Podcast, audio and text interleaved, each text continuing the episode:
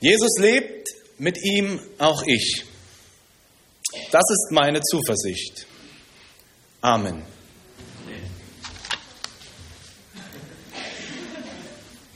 Damit wäre alles gesagt. Das ist die Botschaft, mit der wir leben dürfen und die ich uns heute in dieser Predigt auch verdeutlichen möchte. Jesus lebt, mit ihm auch ich. Es geht ums Leben. Und in dieser Predigt soll es ums Leben gehen. Was bedeutet dir dein Glaube?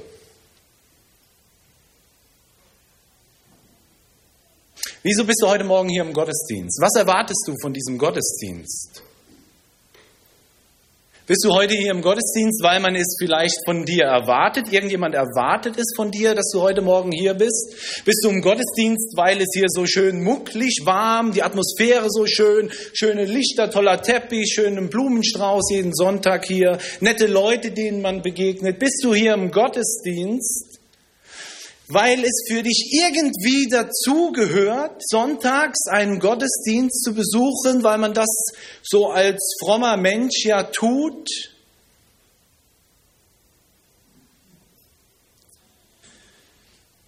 Was bedeutet dir dein Glaube? Hat dein Glaube etwas mit deinem Leben zu tun? Oder ist dein Glaube eher ein Anhängsel an dein Leben? Ist dein Christsein lebendig oder eigentlich nur tote Tradition oder Fassade? Nichts dahinter. Wenn man klopfen würde, wäre es hohl. Ist dein Glaube für dich Ermutigung im Alltag, für dein Leben? Ermutigend oder empfindest du deinen Glauben eher manchmal als Belastung, als Last für dein Leben und deinen Alltag? Trägt dein Glaube dich und dein Leben? Oder trägst du den Glauben.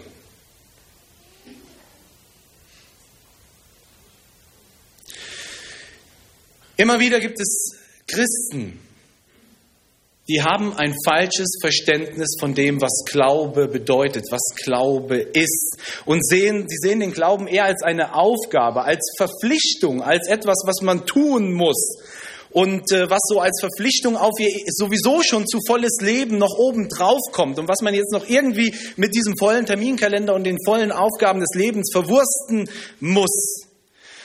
Der Glaube wird dann als Übung verstanden, die man absolviert. Und der Glaube ist ein starres Regelwerk. Und wie so ein Damoklesschwert schwebt das so über einem, der Glaube die Nachfolge Jesu. Und man empfindet das eigentlich alles als einengend, als bedrückend. Kennen Sie solche Gedanken?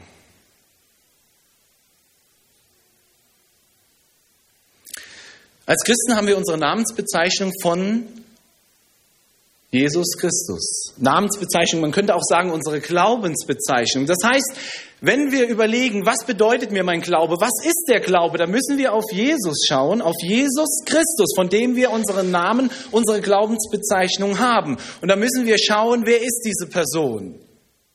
Und was war sein Reden, sein Handeln, sein Wirken? So wie die Bibel es uns vorstellt. Wenn wir den Glauben jetzt aber allerdings eher als eine Last, als eine Verpflichtung, als ein Regelwerk, als ein Zeitfresser erleben oder als einfach nur als Gewissensberuhigung vielleicht missbrauchen, als unnötiges Anhängsel, dann haben wir definitiv nicht das richtige Verständnis von diesem Christus und von unserem Glauben an Jesus Christus. Vor einer Woche haben wir Ostern gefeiert. Und wir haben an Ostern ganz bewusst dieses Wunder der Auferstehung betrachtet und erkannt, wie Jesus, der gekreuzigte Tod, zum neuen, zu einem ganz neuartigen, ewigen Leben auferstanden ist. Uli Hees hat vor einigen Wochen mal gesagt, und das fand ich sehr schön, mit der Auferstehung hat Jesus den Tod getötet. Auferstehung hat den Tod getötet. Die Auferstehung Jesu ist das Ende vom Ende, hat es auch jemand mal ausgedrückt. Das Ende vom Ende. Auferstehung vom Tod zum Leben hat also definitiv ganz klar etwas mit Leben zu tun. Auferstehung hat ganz zentral was mit dem Leben zu tun. Und dann hat damit Jesus, der Auferstandene, der durch die Auferstehung der Mann des Lebens ist. Und unser Glaube an Jesus hat dann auch ganz zentral etwas mit Leben zu tun. Und zwar mit unserem ganz persönlichen Leben. Und was dieser Glaube an diesen Jesus Christus bedeutet und, und was Jesus für unser Leben bedeutet, das, darauf möchte ich in der Predigt eingehen. Deshalb habe ich die Predigt überschrieben mit dem Thema Jesus, der Mann fürs Leben. Jesus, der Mann fürs Leben. Und ich möchte uns helfen, vielleicht vorhandene, falsche oder negative Glaubensvorstellungen aufzudecken und zu beseitigen. Und ja, dass wir, dass wir verstehen, was Glaube ist, nämlich keine tote Religion, keine Pflichterfüllung, eine lästige Pflichterfüllung, eine stumpfe Tradition. Glaube an Christus heißt, Jesus als den zu sehen, der er ist. Der lebendige Gott, der Mann des Lebens und damit auch der Mann fürs Leben, für mein persönliches Leben. Und wie Jesus dieser Mann fürs Leben ist und werden kann, das möchte ich anhand dieses Textes, den wir schon gehört haben aus Johannes 20, Vers 24 bis 31 betrachten.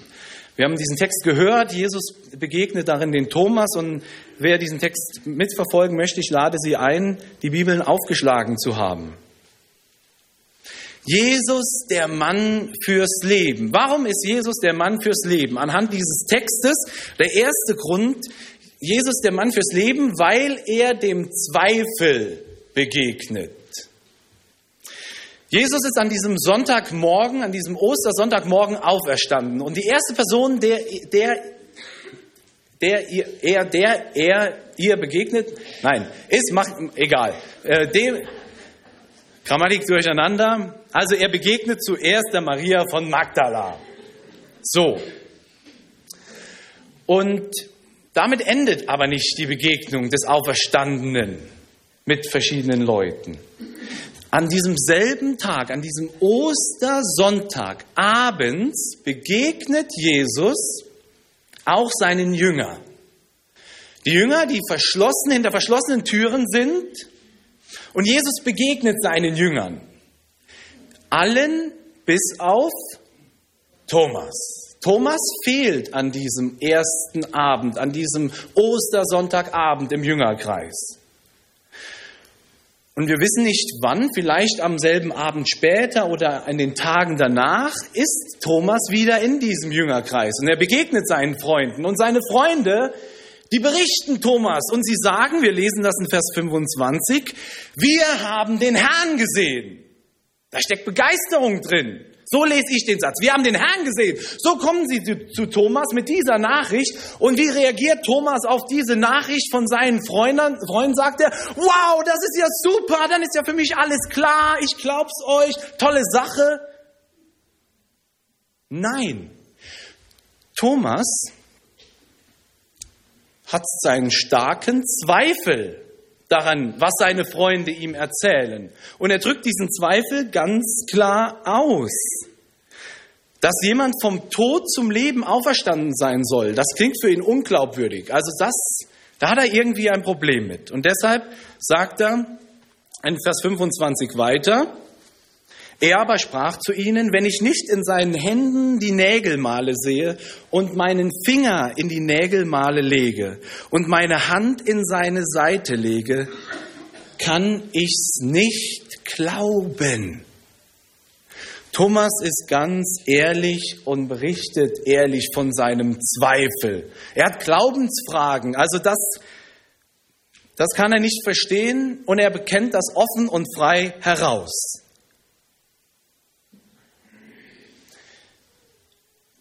Kennen Sie das in Ihrem Leben? Zweifel am Glauben, Glaubensfragen, Fragen, wo sie eigentlich gerne eine Antwort drauf hätten, wo sie sich schwer tun, dass sie nicht einordnen können. Unglaubwürdig klingt das und sie zweifeln. Sie zweifeln an ihrem eigenen Glauben. Wie gehen Sie mit solchen Fragen um? Ganz offen und ehrlich oder ignorierst du diese Fragen und deine Zweifel?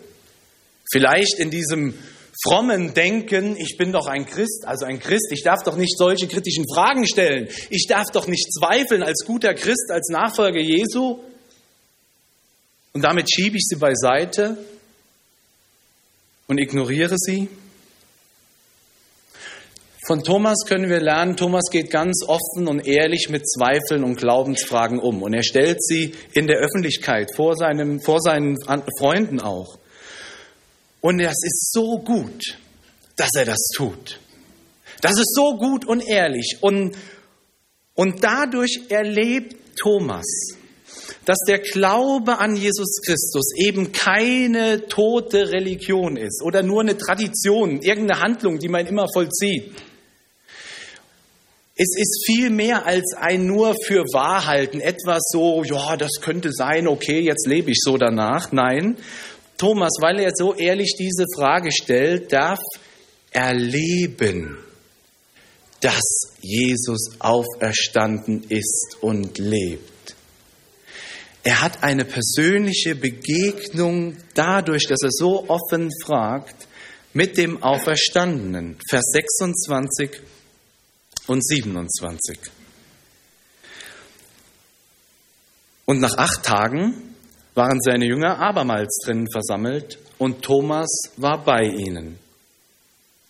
Kommt Jesus, als die Türen verschlossen waren, und tritt mitten unter sie und spricht, Friede sei mit euch.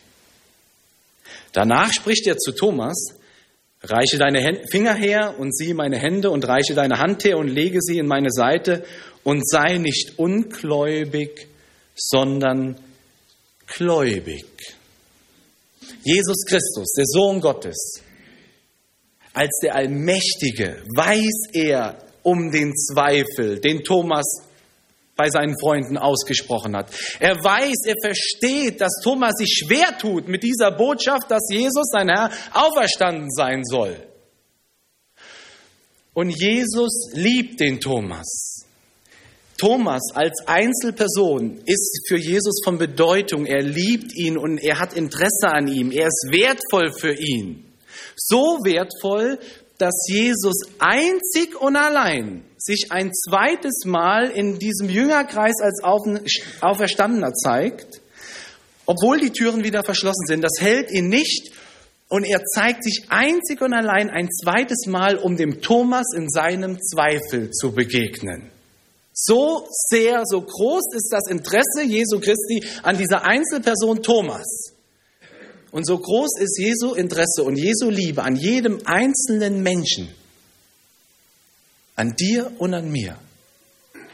Jesus sieht diesen Zweifel von Thomas und dann begegnet er ihm. Und er macht das nicht im stillen Kämmerlein mit dem Thomas, Irgendwann, wenn der Thomas nachts im Bett liegt und keiner mit ihm ist, äh, Jesus durch die Tür und sagt, hallo, juhu, Thomas, ich wollte jetzt noch kurz sagen, dass ich auferstanden bin.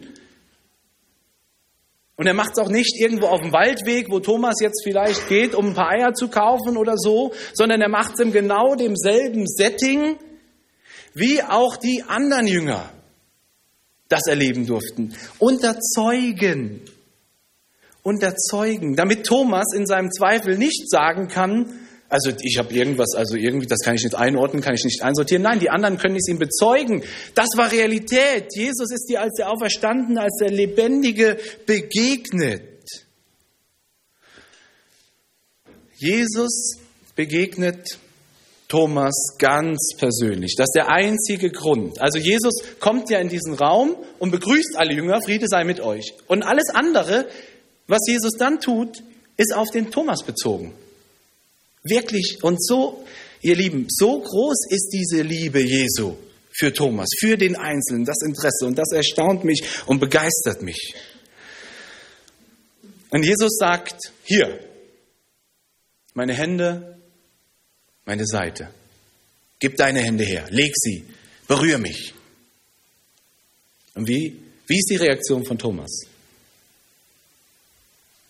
Sagt er, mm, ah, Jesus, also ich habe jetzt in der letzten Woche, ich hatte ein bisschen Zeit, habe einen Fragenkatalog, den würde ich erst gerne mit dir durchgehen. Und ähm, okay, wenn du mir das schon anbietest, dann äh, will ich dich jetzt mal genau untersuchen. Nein. Die Reaktion, die erste und einzige Reaktion von Thomas, die finden wir in Vers 28. Thomas antwortete und sprach zu ihm, mein Herr und mein Gott. Mein Herr und mein Gott. Und das begeistert mich, dieses Bekenntnis von Thomas. Mit einem Mal sind alle Zweifel von Thomas weggewischt. Und die Glaubensfragen, die vielleicht noch da sind, die sind nicht mehr relevant. Der Zweifel ist weggewischt. Thomas sieht ganz klar, er sieht den Auferstandenen, er sieht die Wundmale. Und das verändert sein Leben, das drückt dieses Bekenntnis aus, mein Herr und mein Gott.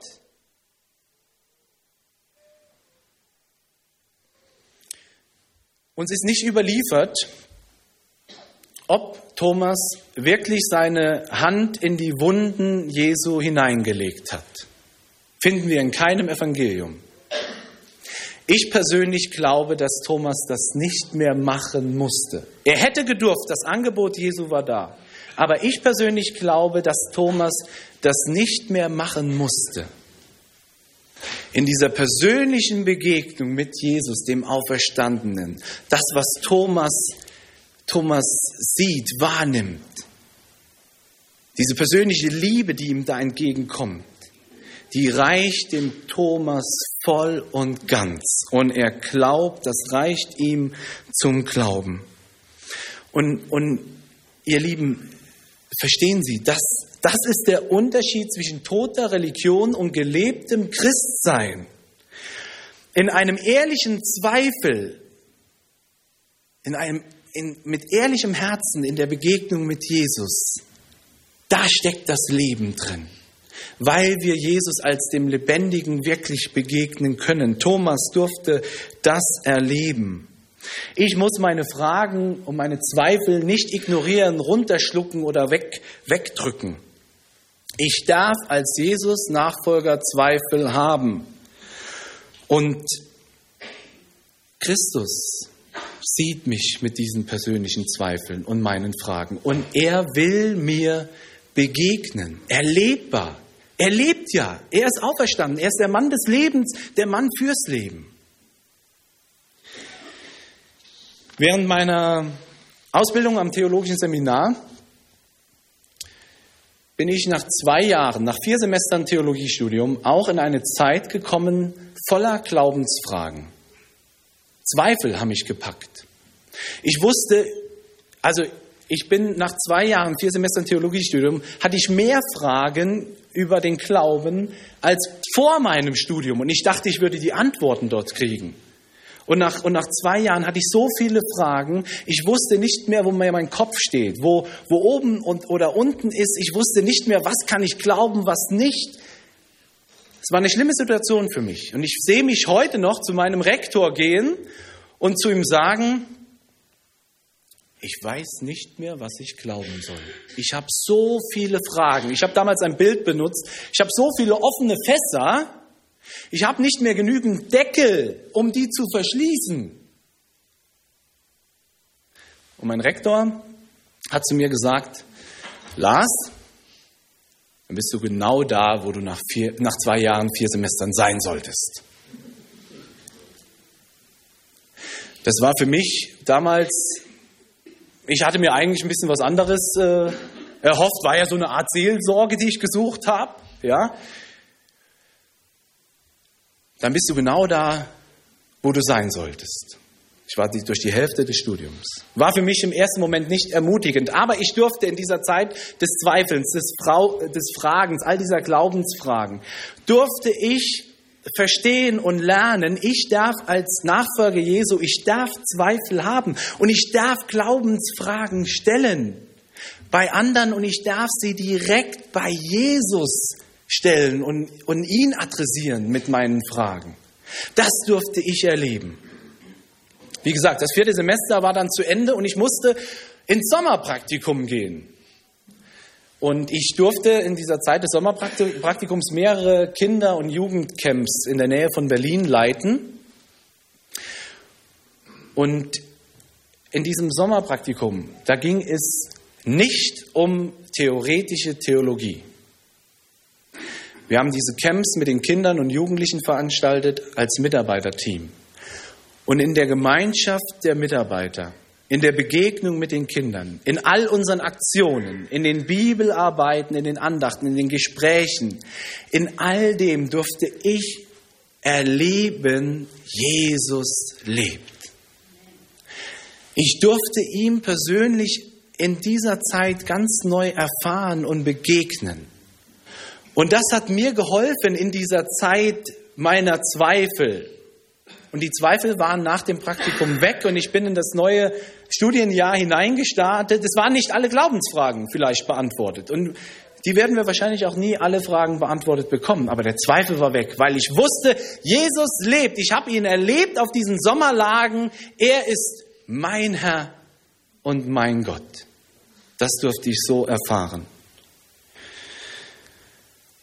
Und so dürfen wir Jesus, dem Auferstandenen, auch immer ganz offen mit all unseren Fragen, mit all unseren Emotionen, Gefühlen und mit allen Zweifeln begegnen. Wir dürfen ganz ehrlich sein. Und gerade wenn wir ehrlich sind, gerade der, der ehrlich ist, dem gegenüber will Jesus begegnen, sich erlebbar machen. Ich glaube, für unseren Glauben ist nicht die Beantwortung all unserer Fragen wichtig und wesentlich.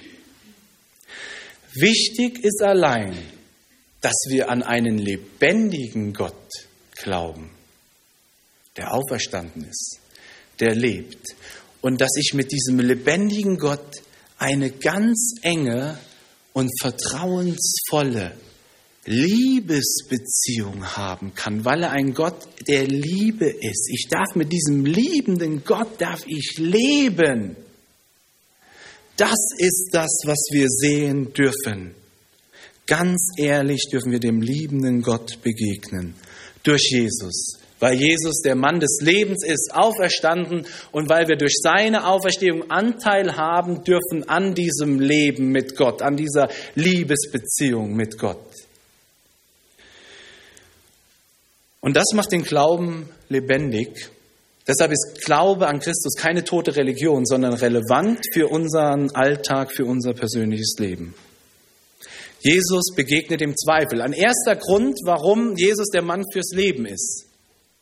Ein zweiter Grund, warum ist Jesus der Mann fürs Leben? Warum ist unser Glaube, was bedeutet der Glaube für uns, für unser Leben? Jesus ermutigt zum Glauben. Jesus ermutigt den Thomas zum Glauben. Nachdem er ihm jetzt ganz persönlich begegnet ist, ermutigt er ihn zum Glauben. Das sind die abschließenden Worte von, von Jesus an Thomas in Vers 29. Spricht Jesus zu ihm, weil du mich gesehen hast, Thomas, darum glaubst du. Selig sind, die nicht sehen und doch glauben. Selig sind, die nicht sehen und doch glauben. Thomas hat ein Riesenprivileg erleben dürfen. Er ist dem lebendigen, auferstandenen Jesus begegnet. Das ist, das ist was ganz Besonderes. Eigentlich müsste man sagen, das ist total wertvoll. Wer durfte das denn schon erleben? Von Angesicht zu Angesicht, leiblich Jesus dem Auferstandenen gegenüberzustehen. Und trotzdem sagt Jesus, du glaubst, weil du mich gesehen hast. Aber noch viel wertvoller ist es, noch besser ist der Glaube, den, den, den man haben kann, ohne zu sehen. Das ist von größerer Bedeutung. Und ja, in der Tat, es sind ja nur wenige Menschen, die Jesus als den Auferstandenen so sehen durften. Und Jesus macht dem Thomas hier deutlich, es kommt nicht darauf an, dass, dass du mich oder, oder meine Nachfolger in Zukunft mich von Auge zu Auge, von Angesicht zu Angesicht sehen. Es kommt nicht darauf an, dass wir persönlich alle möglichen Wunder und Phänomene erleben um glauben zu können. Darauf kommt es nicht an. Glücklicher, glücklich dürfen die sich nennen, selig heißt eigentlich auch glücklicher, glücklich dürfen die sich nennen, die glauben, ohne mich persönlich gesehen zu haben. Und zu diesem Glauben will Jesus den Thomas hier ermutigen. Denn Jesus weiß, bald wird er als der Auferstandene zurück zu Gott dem Vater gehen. Und dann wird er nicht mehr, in Anführungsstrichen sage ich jetzt mal, verfügbar sein. Und wenn Thomas dann nochmal in Zweifel, in Glaubensfragen, in so einen Strudel von Glaubensfragen hineingerät, dann wird Jesus sich ihm nicht nochmal so von Angesicht zu Angesicht zeigen. Er muss und darf durchdringen zu einem Glauben ohne zu sehen. Thomas darf verstehen, dass er glauben darf, ohne Jesus leiblich wirklich zu sehen, ohne alle tollen Wunder oder Phänomene äh, zu erleben. Er darf glauben in dem Wissen, dass Jesus ihn liebt und dass Jesus lebt und dass Jesus und durch Jesus der allmächtige Gott mit Thomas leben will und auch bei ihm ist. Das ist ja genau die Ermutigung, die Jesus auch seinen Jüngern gibt, kurz bevor er dann zurück zu Gott in den Himmel fährt. Kurz vor der Himmelfahrt. Da sagt er, Matthäus 28, mir ist gegeben alle Gewalt im Himmel und auf Erden.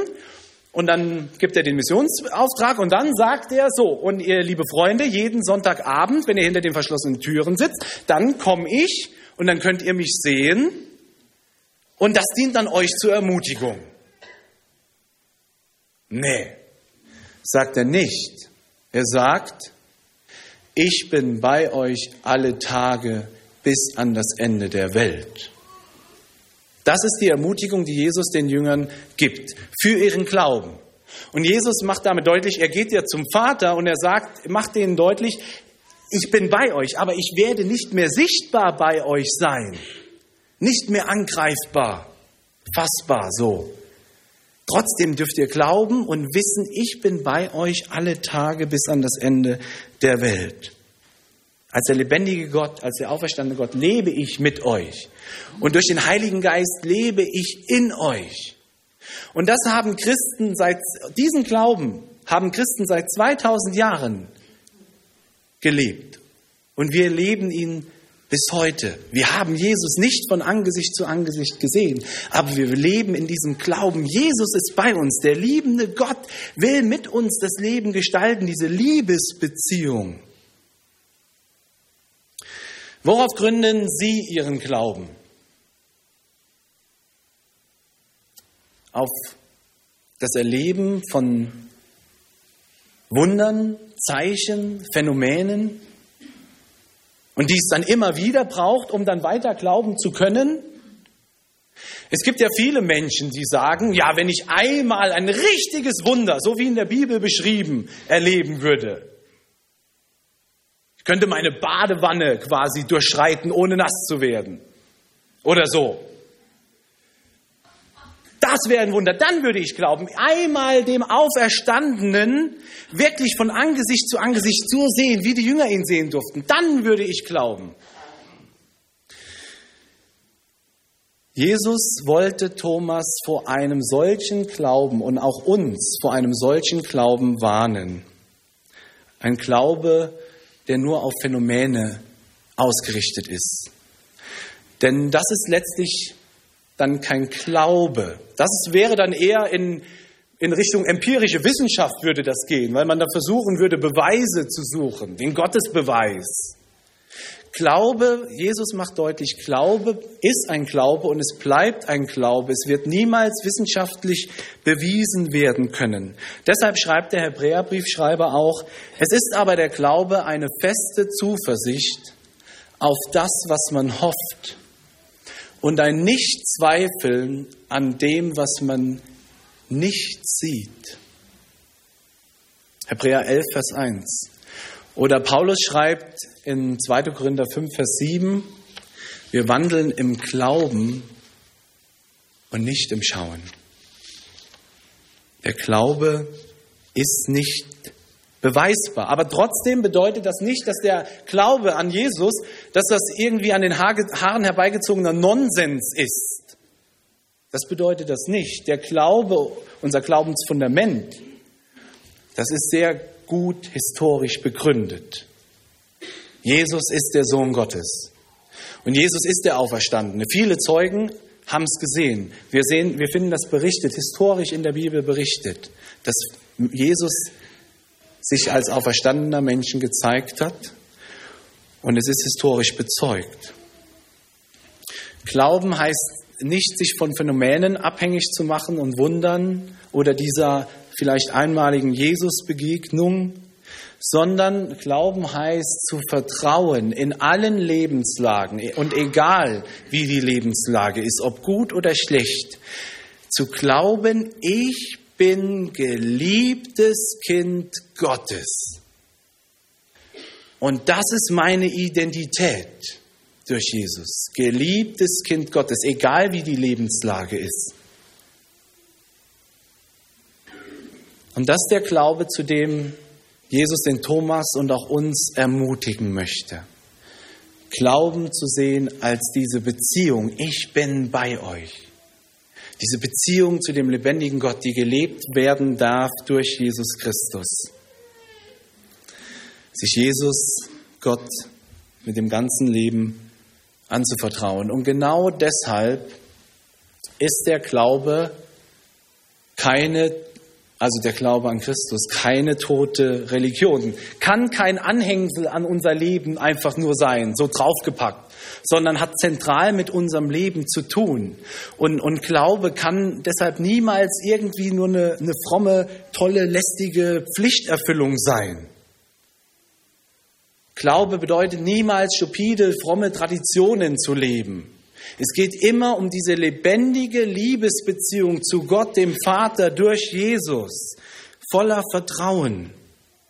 Und weil Jesus diese Beziehung ermöglicht hat, den Zugang zu Gott wieder freigemacht hat. Deshalb ist Jesus der Mann des Lebens, auch der Mann fürs Leben. Das ist, das ist das Ganze, worauf das Evangelium ausgerichtet ist. Das Evangelium ist auf Leben ausgerichtet mit Gott, mit dem lebendigen Gott zu leben.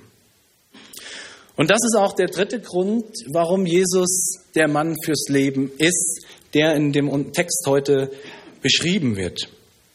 In Versen 30 und 31, da ist die Begegnung mit Thomas jetzt vorbei und da fügt jetzt der Evangeliumschreiber vom Johannesevangelium, nämlich Johannes, der fügt jetzt an, noch viele andere Zeichen tat Jesus vor seinen Jüngern, die nicht geschrieben sind in diesem Buch. Diese aber sind geschrieben, damit ihr glaubt, dass Jesus der Christus ist, der Sohn Gottes. Und, jetzt kommt's, damit ihr durch den, Glau durch den Glauben das Leben habt in seinem Namen. Johannes sagt, Jesus hat noch viel, viel mehr Zeichen und Wunder getan. Aber diese Wunder, das ist eigentlich gar nicht so sehr von Bedeutung. Die, die erwähnt sind, sind wichtig zu erwähnen, denn darauf, daran können wir erkennen, damit ihr glaubt, dass Jesus der Christus ist, der Sohn Gottes. Damit, damit wir das sehen können. Diese Zeichen und Wunder, das kann nur vom lebendigen Gott selbst kommen. Aber die Fülle der Wunder, das ist eigentlich nicht so von Bedeutung. Und die Auferstehung, die erwähnt ist in der Bibel, das ist das größte Zeichen der, der Gottessohnschaft Jesu, dass er auferstanden ist. Ein größeres Zeichen, größeres Wunder gibt es nicht. Und das dürfen wir erkennen. Und deshalb dürfen wir glauben, das ist, das ist glaubhaft, das ist historisch so von anderen Zeugen auch bezeugt. Aber damit hört unser Glauben, damit hört das Evangelium auch nicht auf. Wir hätten wir ganz schön zu kurz geschossen. Sondern das Zentrale ist dann wirklich Vers 31b, damit ihr durch den Glauben das Leben habt. Damit ihr durch den Glauben das Leben habt. Durch den Glauben haben wir das Leben. Glauben und Leben sind untrennbar miteinander verbunden. Deshalb eben Glaube kann nie ein Anhängsel an unser Leben sein. Jesus sagt das selbst von sich einmal in Johannes 3, Vers 36a. Wer, den, wer an den Sohn glaubt, der hat das ewige Leben. Jesus, der Mann des Lebens, ist an Golgatha für unsere Schuld gestorben, für unsere Sünde. Und für unsere Sünde hätten wir den Tod verdient. Und diesen Tod ist Jesus gestorben. Und damit war aber dann nicht Schluss. An Ostern ist er auferstanden. Und im Glauben ist er nicht nur unseren Tod gestorben, sondern im Glauben an Jesus als den Auferstandenen haben wir jetzt Anteil an diesem neuen Leben, zu dem Jesus auferstanden ist. Zu einem neuen Leben, das für Jesus ja nicht mehr geendet hat. Einem neuen, unvergänglichen Leben. Und an diesem Leben haben wir durch den Glauben Anteil. Jesus hat den Zugang zu Gott wieder freigemacht. Diese Beziehung zu Gott ist wieder möglich. Und das heißt, im Glauben zu leben, heißt es, diese Beziehung mit Gott leben zu dürfen. Das ist mir ganz wichtig. Das hat was mit uns, mit uns, mit unserem persönlich so, so zentral zu tun. Weil ich glaube, wir leben den Glauben oftmals so nebenbei irgendwie. Nein, es geht wirklich um das Leben mit dem lebendigen Gott und nicht erst, wenn wir gestorben sind, einmal ewiges Leben, ach wie nett, ach wie fein. Nein, das beginnt im Hier und Jetzt. Jesus sagt, der hat das Leben. Wer an den Sohn glaubt, der hat das ewige Leben. Und Johannes sagt es auch hier, äh, dass er durch den Glauben das Leben hat. Es beginnt im Hier und Jetzt, im Heute dürfen wir dieses neue Leben leben.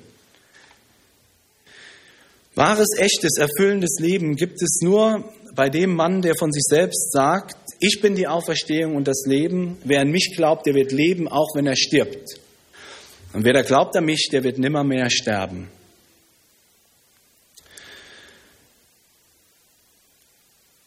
Als Christen glauben wir an Jesus Christus, als an diesen Mann des Lebens, fürs Leben. Und deshalb ist, ist Glaube niemals nicht, niemals nicht irgendwie nur tote theoretische Theologie. Niemals empirische Wissenschaft, niemals philosophisches Lebenskonzept, niemals tote Tradition, nicht Anhängsel, keine Pflichterfüllung. Glaube an Christus heißt, in dieser lebendigen Beziehung zu dem liebenden Gott und Vater zu leben, in mein Leben, mein ganzes Leben ihm anzuvertrauen und dass es gut ist. Sigrid hat, hat gebetet in der Gebetsgemeinschaft, dass Jesus gekommen ist für die Kranken und für die Schwachen und, und, und dass er uns in seiner Hand hat. Mit diesem Blick dürfen wir durchs Leben gehen. Das heißt es zu glauben. Ich möchte uns zum Schluss der Predigt noch einige Perspektiven oder einige Dinge nennen, die Jesus selbst gesagt hat zum Leben, warum er der Mann fürs Leben ist und was es bedeutet, noch ganz konkret diesen Glauben zu haben.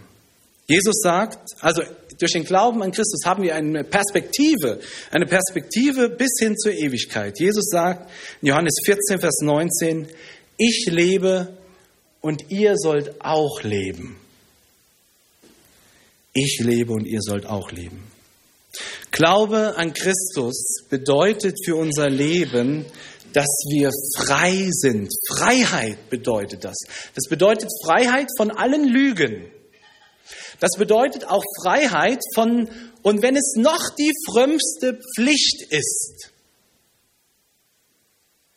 Freiheit Freiheit von toter Religion, Freiheit von falschen Abhängigkeiten im Leben. Jesus sagt, Johannes 8, Vers 36. Wenn euch nun der Sohn frei macht, so seid ihr wirklich frei. Glaube an Christus heißt, maximale Sicherheit zu haben. Das bedeutet das für unser Leben, maximale Sicherheit. Jesus sagt, Johannes 10, Vers 27 und 28, meine Schafe hören meine Stimme und ich kenne sie und sie folgen mir nach und ich gebe ihnen das ewige Leben und sie werden nimmermehr umkommen und niemand wird sie aus meiner Hand reißen. Glaube an Christus heißt, das Leben im Überfluss zu haben. Jesus in Johannes 4, Vers 14. Wer von dem Wasser trinken wird, das ich ihm gebe, den wird in Ewigkeit nicht dürsten, sondern das Wasser, das ich ihm geben werde, das wird in ihm eine Quelle des, Wasser, des Wassers werden, das in das ewige Leben quillt. Schon im Hier und Jetzt das Leben in der Fülle zu haben mit Jesus. Das bedeutet unser Glaube an Jesus. Und dann fließt dieses Leben bis hin zum ewigen Leben, vom Hier und Jetzt. Quillt es wie eine Quelle, sprudelt es, lebendig. Wir haben als Christen unsere Namens- und unsere Glaubensbezeichnung von Jesus Christus. Das heißt, wenn wir darüber nachdenken, was bedeutet uns unser Glaube, wie, wie leben wir den Glauben, dann müssen wir immer darauf schauen und darauf hören, was Jesus Christus selber zum Leben und zum Glauben gesagt hat. Und diese Wahrheiten, die ich gerade vorgelesen habe, auch die dürfen und die müssen wir verinnerlichen, damit wir keinen falschen Glaubensvorstellungen oder einem falschen Glaubensverständnis aufsitzen. Der Glaube an Christus ist niemals eine Last, sondern ist frohmachendes, freimachendes Leben in einer ganz innigen, liebevollen Beziehung zu Gott dem Vater. Und diese Beziehung, die dürfen wir heute anfangen zu leben. Und die geht dann bis zur Ewigkeit. Und das wünsche ich uns wirklich so von Herzen, dass wir so unseren Glauben leben. Gott segne Sie dabei. Amen.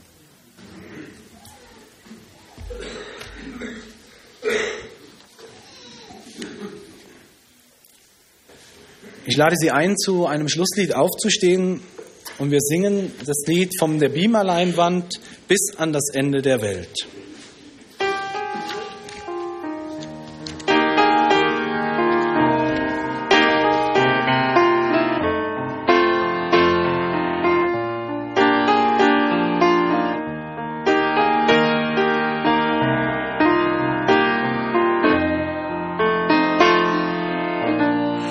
Bis ans Ende der Welt, bis ans Ende der Zeit. Deine Liebe hält bis in Ewigkeit.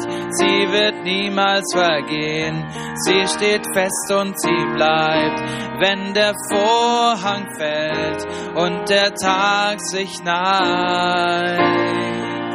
Niemand und nichts kann uns trennen von dir. Deine Liebe ist stark wie der Tod. Wenn du für uns bist, wer kann gegen uns sein? Denn auf ewig bist du unser Gott bis ans Ende der Welt, bis ans Ende der Zeit. Deine Liebe hält bis in Ewigkeit. Sie wird niemals vergehen. Sie steht fest und sie bleibt. Wenn der Vorhang fällt, deine Liebe reicht bis ans Ende der Welt.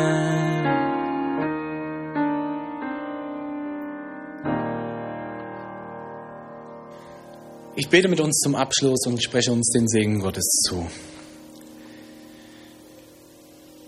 Himmlischer Vater, wir danken dir für deine Liebe, die uns gilt, dass wir deine geliebten Kinder sein dürfen durch Jesus Christus, deinen Sohn, der uns wieder zurückgeliebt hat in diese durch Schuld zerbrochene Beziehung zu dir. Danke, dass wir neues Leben durch den Glauben an Jesus haben und empfangen dürfen und durften und jetzt in diesem Leben leben dürfen. Danke, dass es dir darauf ankommt, dass du, dass deine Liebe zu uns so groß ist, dass du willst, dass wir leben, echtes, wirklich erfülltes Leben haben.